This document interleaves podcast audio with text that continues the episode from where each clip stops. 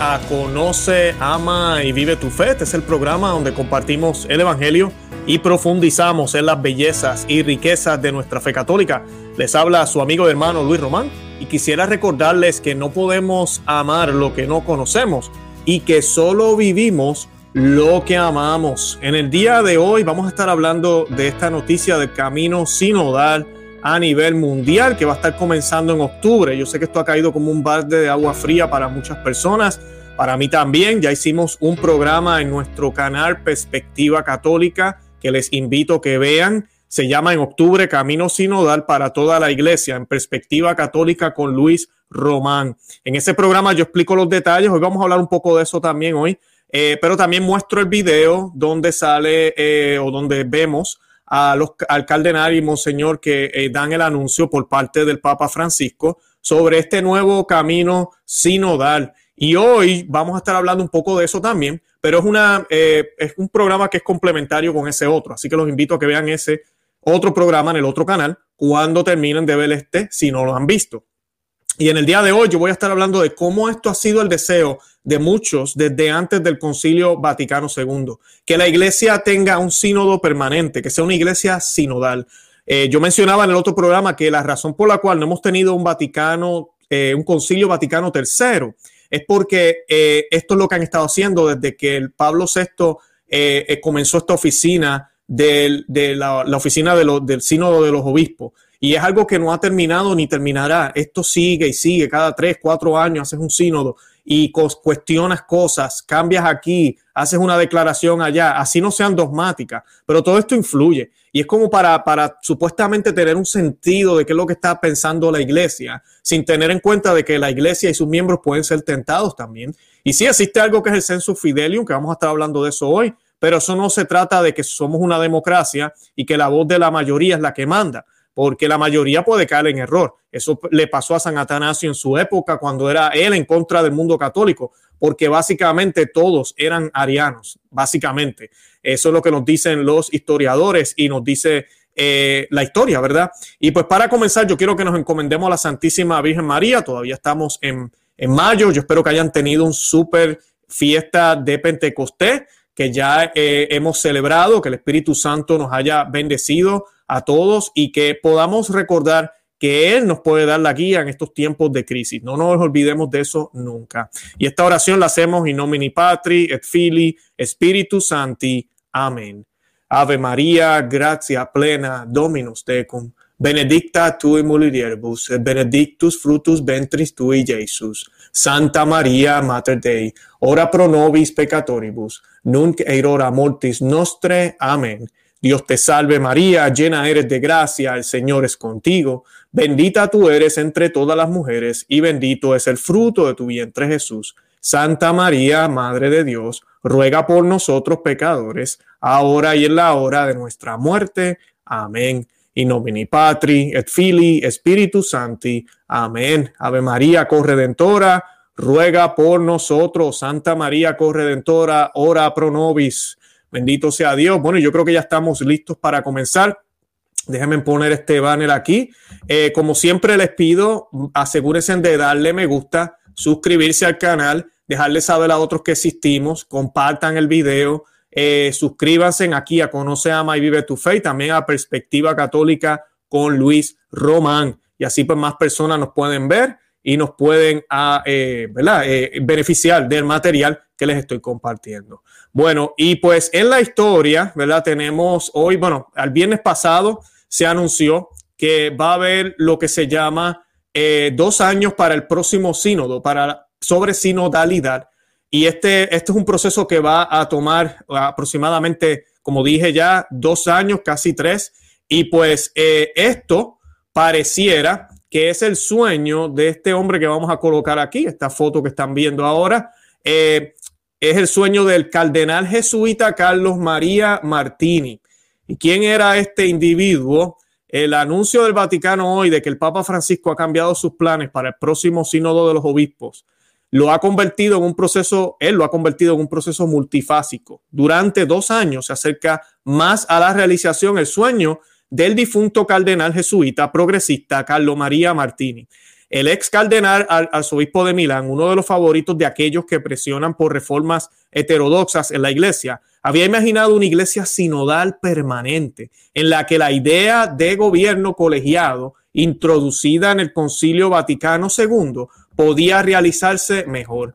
El erudito bíblico jesuita que murió en el 2012 tuvo un sueño en 1999 en una iglesia capaz de estar en un estado sinodal permanente, con un intercambio colegiado y autorizado entre todos los obispos sobre algunos temas claves. Para él, para el cardenal Martini, esos temas claves incluían la escasez de ministros ordenados, el papel de la mujer en la sociedad y en la iglesia, la disciplina del matrimonio, la visión católica de la sexualidad, la práctica penitencial, las relaciones con las iglesias hermanas de la ortodoxia y más en general la necesidad de reavivar las esperanzas ecuménicas, la relación entre la democracia y los valores y la y entre las leyes civiles y la ley moral. Así que ahí pueden ver un poquito de qué tipo de personas están detrás de estas ideas. En una entrevista posterior, en el 2004, dijo que también veía al sínodo de los obispos como lo hace el Papa Francisco, como un elemento importante en una forma menos centralizada, escuchen bien,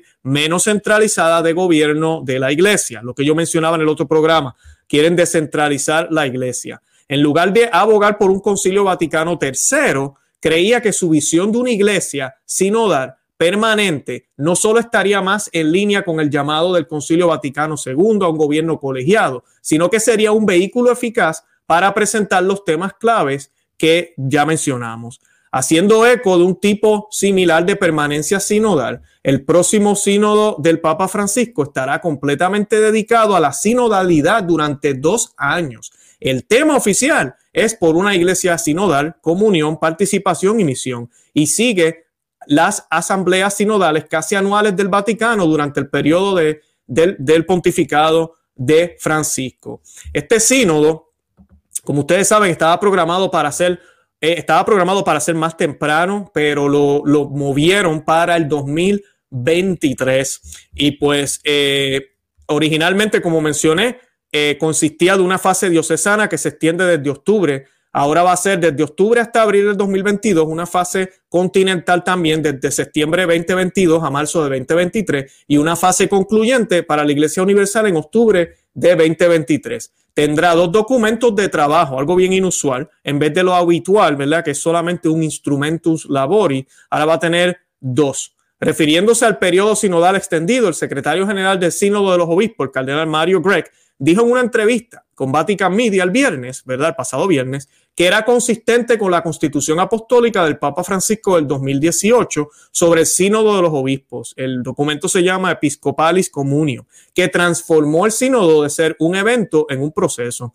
Ese proceso, añadió, tiene como objetivo garantizar una mayor participación del pueblo de Dios y según el anuncio del sínodo de los obispos de hoy, escuchar lo que todos los bautizados tienen que decir. Interesante. ¿Será que me harán caso cuando les diga que las bendiciones homosexuales en Alemania están mal y que Roma debería hacer algo? ¿Será que me harán caso cuando me digan que hay un problema con la liturgia y que la misa se está celebrando de manera sacrílega en muchos lugares del mundo? ¿Será que me dan caso y, y, nos harán caso a los que decimos que deberíamos volver a la tradición, al magisterio, a lo que la iglesia siempre ha enseñado? ¿Será que nos harán caso cuando le repitamos y le digamos que Juan Pablo II y otros ya cerraron la puerta para los sacerdotes mujeres y que eso ya no es asunto para discutir? ¿Será que nos harán caso cuando hablamos también de las diaconisas o cuando hablamos del problema del género en, dentro de la Iglesia Católica? ¿Será que me harán caso cuando le mencionemos todos los problemas que están sucediendo de confusión, de que la Iglesia Católica es donde único podemos alcanzar la salvación. ¿Será que la voz mía será escuchada? ¿Será que la voz de miles de comunidades tradicionales, personas ortodoxas,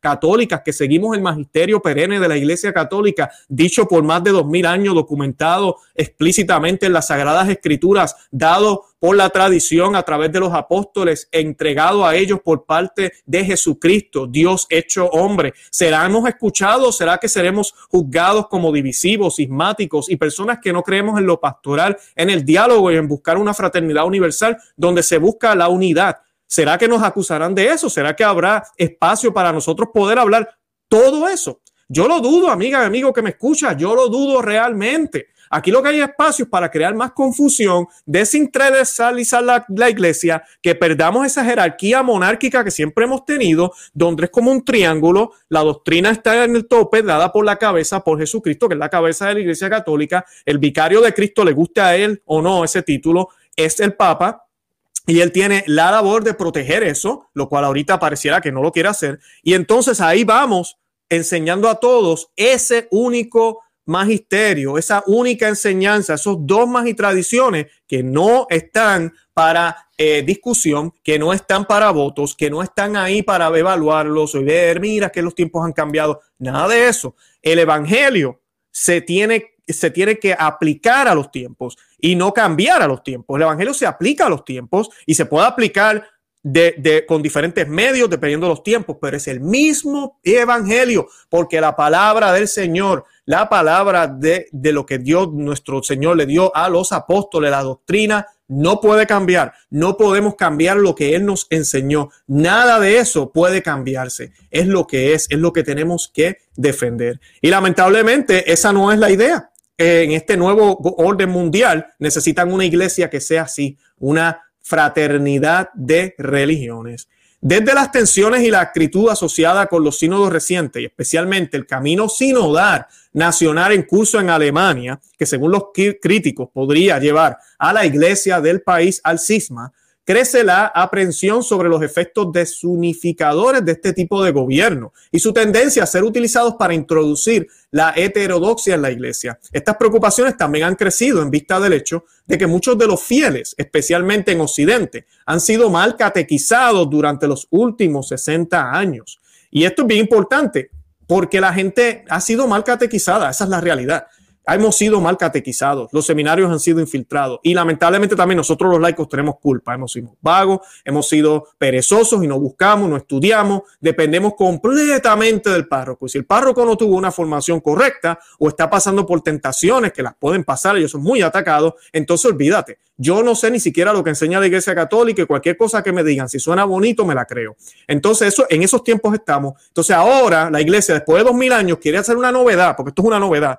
Y entonces ahora vamos a escuchar al pueblo no catequizado que está ahorita mismo en una confusión horrible, a un mundo que no es mejor, como muchos piensan. La gente piensa, no, el, universo, el mundo, hemos llegado, la Tierra, los humanos, hemos llegado a un nivel de sabiduría. Miren los tiempos que estamos viviendo, miren todas las cosas buenas, cosas buenas, mira para afuera y fíjate bien, si conoces los diez mandamientos, si conoces la palabra de Dios, sabes que estamos dando mil pasos para atrás cada día, cada segundo, diría yo mil pasos para atrás y la iglesia no dice nada, se está quedando callada los líderes. Nosotros tenemos que hablar, es lo que yo trato de hacer en este medio, aquí en, en Conoce, Ama y Vive tu Fe, y tú y yo estamos llamados a hablar y a estudiar las escrituras. Las enseñanzas de la iglesia están ahí, no se van a ir. Los sacramentos, como decía yo en el otro programa, siguen activos independientemente de lo malo o bueno que sea sacerdote, lo malo o bueno que sea el papa, lo malo o bueno que sea el obispo, si están en pecados o no. Después que hagan las fórmulas de los sacramentos como son, utilicen la forma, la materia, todo como debe ser, el sacramento opera. Así que no hay nada que pueda destruir la iglesia. las puertas del infierno no prevalecerán contra ella. O sea que nosotros sabemos eso, pero eso no quiere decir que podemos andar enredados. Entonces, por eso es que tenemos que despertar. Y este tipo de proceso ahora mismo, en estos momentos, no conviene. Lo que necesitamos ahorita mismo es claridad, es un mensaje contundente. Jesús es el Señor. Y ese es el mensaje. No hay discusión. Es lo que la iglesia enseña, se pasa a todas las diócesis. Eso es lo que se debería estar haciendo en Roma. Las bendiciones a homosexuales no se puede hacer. Ya lo dijimos en un documento y lo vamos a enforzar. Y si ustedes no nos hacen caso, van a tener problemas. Necesito que cada obispo en Alemania eh, haga una profesión de fe. Y aquel que no lo haga queda excomulgado. Así es que actuaba la iglesia en el pasado. Uh, Luis, pero es que esa iglesia era muy rígida, esa iglesia no creía en el amor, en lo pastoral. Bueno, predicaba a Cristo y Cristo no vino aquí a traer unidad, porque como yo les decía a ustedes, la unidad que se nos predica hoy en día no es verdadera unidad, es estar juntos, pero no estamos unidos. Estar unidos es creer lo mismo, vivir lo mismo, estar en lo mismo, ser lo mismo. Y eso solo se puede dar en Cristo Jesús, en la iglesia católica, como Él lo quería, pero no. Ahora queremos estar unidos con personas que inclusive reniegan de Cristo o creen otras ideas o creen otras cosas. Y no, estamos juntos, estamos juntos. Eso es lo más que importa, juntos, pero no estamos unidos. No se puede. Eso no era lo que el Señor quería. Para eso no fue que el Señor murió en la cruz Dice eh, el señor este, el cardenal Grange, para contestar esa pregunta que yo acabo de decir, dice, el cardenal Grange buscó disipar tales preocupaciones, ¿verdad? De que no hay, de que hay un enredo ahorita mismo en su entrevista, afirmando que, para el Papa Francisco, el census fidei, el sentido de los fieles, caracteriza mejor este pueblo de Dios que lo hace infalible increscendo. Este aspecto tradicional, continuó diciendo, este aspecto tradicional de la doctrina a lo largo de la historia de la iglesia profesa que todo el cuerpo de los fieles no puede errar en cuestiones de fe, en virtud de la luz que proviene del Espíritu Santo dado en el bautismo. El Concilio Vaticano II, continuó, enseña que el pueblo de Dios participa en el oficio profético de Cristo. Por tanto, debemos escuchar al pueblo de Dios y esto significa salir a las iglesias locales. El principio rector de estas consultas del pueblo de Dios está contenido en el antiguo principio. Lo que toca a todos debe ser aprobado por todos. Dijo, no se trata de democracia, ni populismo, ni nada por el estilo. Más bien es la, la iglesia que, como pueblo de Dios, pueblo en virtud del bautismo, sujeto activo en la vida y misión de la iglesia. Esas fueron las palabras del cardenal Wrench. Este artículo fue escrito por Edward Penting. Estoy leyendo del National Catholic Register y quise compartirlo porque nos da una perspectiva de lo que estas personas creen y, de lo que ellos piensan. Esto de Sensum Fide, está, él, ellos lo están mirando completamente errado, porque ah, inclusive lo está probando lo que está sucediendo ahora. Tú no puedes decir que todo lo que sientan las distintas eh, conferencias episcopales, todo lo que crean ellos, es, es, parte del Espíritu Santo. Pues como rayo, tú explicas que Alemania esté pensando una cosa, Polonia piensa otra, Estados Unidos piensa otra. Eso no es el Espíritu Santo. Aquí lo que tenemos es una batalla, una guerra. El Espíritu Santo ya dio su mensaje. Ya el depósito de fe fue dado a la Iglesia Católica. Está documentado en la tradición con T mayúscula. Está documentado en la Sagrada Escritura. El magisterio de la Iglesia Católica hace eco de eso. Ya no hay que añadir ni quitarle más. Está ahí. Eso es obvio. Tenemos una conferencia episcopal hablando a favor de los homosexuales, tenemos otra que no, tenemos una dándole comunión a personas que no son católicas, otras que no, tenemos a una teniendo mujeres predicando desde Lambón en una misa de domingo y otras que no. Eh, hay un problema aquí. Eso no puede ser el Espíritu Santo que ha hecho la iglesia siempre. Entonces, si yo creo que la iglesia siempre ha sido dirigida por Dios, por Jesucristo, por el Paráclito, por el Espíritu Santo, desde el principio, todo está muy bien documentado en el libro de los Hechos de los Apóstoles. Entonces, ¿por qué rayo yo voy a dudar que lo que se hacía antes era, es lo que deberíamos estar haciendo hoy? Y cuando digo antes, no me refiero a que no podemos eh, hablar de las problemáticas de hoy. Sí, claro que sí, pero a la luz de lo que la iglesia siempre enseñó. Porque si Dios es el dueño del tiempo y del espacio, Él nos dio las herramientas desde el pasado, desde que vino en la persona de Cristo y desde mucho más allá ya iba revelando los tipos y luego en Cristo se manifiesta y se complementan y se cumplen. Entonces nos dio esas herramientas desde siempre y siempre van a ser las mismas porque Dios no se puede equivocar. Dios no falla pero estamos actuando como si pensáramos que Dios se, Dios se equivoca, Dios falla. Tenemos que cambiar la iglesia. Estos son los tiempos de una iglesia sinodal, una iglesia que nunca ha sido como eh, eh, se, se, quiere poner, que ni siquiera los apóstoles tuvieron una iglesia sinodal, ni siquiera Cristo fue sinodal con ellos. Cristo enseñaba, los apóstoles enseñaban lo que Él les enseñó. Así siempre ha sido por dos mil años, así debemos ser. Así estamos tú y yo llamados también. Cristo nos enseñó, nuestro Salvador, mediador eh, y, redentor, ¿Y qué hacemos nosotros? Le enseñamos a nuestras familias. Qué tristeza que hemos caído en este problema.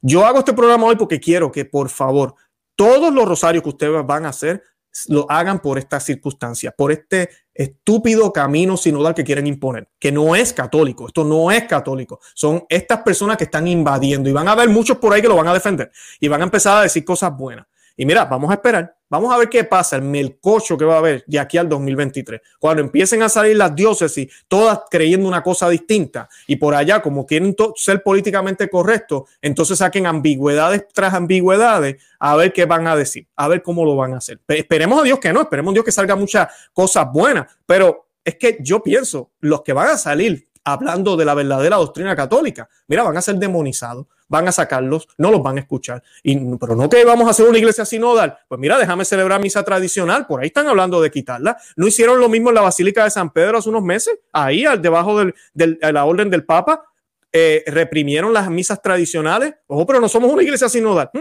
Yo percibo un poco de hipocresía aquí, un poco, bueno, bastante hipocresía. Y se habla de falsa humildad, porque humildad es lo menos que tienen estos lobos vestidos de oveja. Así que tenemos que orar mucho por eso, la cruz que nos tocó vivir y tenemos que cargarla con amor, como siempre les he dicho. Además de eso, les pido que le escriban a sus obispos, lo que le he estado pidiendo durante los últimos programas. Escríbanle a sus obispos sobre esto, escríbanle a sus obispos sobre cualquier eh, problema que estén teniendo en sus parroquias. Eh, a busquen lugares tradicionales, vayan a lugares donde se celebre la misa tradicional, donde hayan buenas homilías. Esos son los lugares que tenemos que apoyar y darle nuestra, eh, nuestro dinero, nuestro apoyo espiritual, todo. Los lugares que no están cumpliendo con lo que es católico, ojalá se vacíen. Eso es lo que tiene que pasar. Es bien difícil que tú puedas cambiar un lugar que está inmerso en herejías y en, mal, eh, mala doctrina. Bien difícil. Te puedo hablar con el padre, yo lo hice. Yo hablé con sacerdotes, le escribí al obispo, no pasa nada, mira, pues me voy de parroquia. Porque mi preocupación es mi alma y el alma de mis familias. Y yo les recomiendo que hagan lo mismo nada, de, de, verdad que los amo en el amor de Cristo. Les invito a que vean el otro programa en el otro canal para que tengan más información sobre este evento. Nuestro otro canal se llama Perspectiva Católica con Luis Román. El, programa se llama en octubre Camino Sinodal para toda la iglesia. Vayan y búsquenlo. Además de eso, suscríbanse a ambos canales. Asegúrense que le dan a la campanita para que no se pierdan ninguna de las notificaciones y no se pierdan nada de lo que hemos estado compartiendo. Si no han visto la entrevista que hicimos con el hermano Fernando Casanova, les invito a que la vean, les va a encantar. Y además de eso, también hemos hecho otras entrevistas con el padre Michael Rodríguez. Eh, tuvimos también aquí a Luis Eduardo López Padilla hablándonos del tercer secreto de Fátima y que no se ha revelado. Eh, tenemos mucho contenido, muchísimo contenido en ambos canales. Así que los invito a que visiten esos videos, esos programas y se beneficien de, del material. De verdad que estamos emocionados, cosas muy buenas vienen, están por venir y estamos muy contentos. Gracias por el apoyo una vez más. Yo espero que hayan tenido un súper, súper pentecostés, como decimos acá en palabras coloquiales. Y nada, los invito a que sigan orando por la iglesia, por el Papa Francisco y por todo lo que está pasando. Y Santa María, ora pro nobis. Que Dios me los bendiga.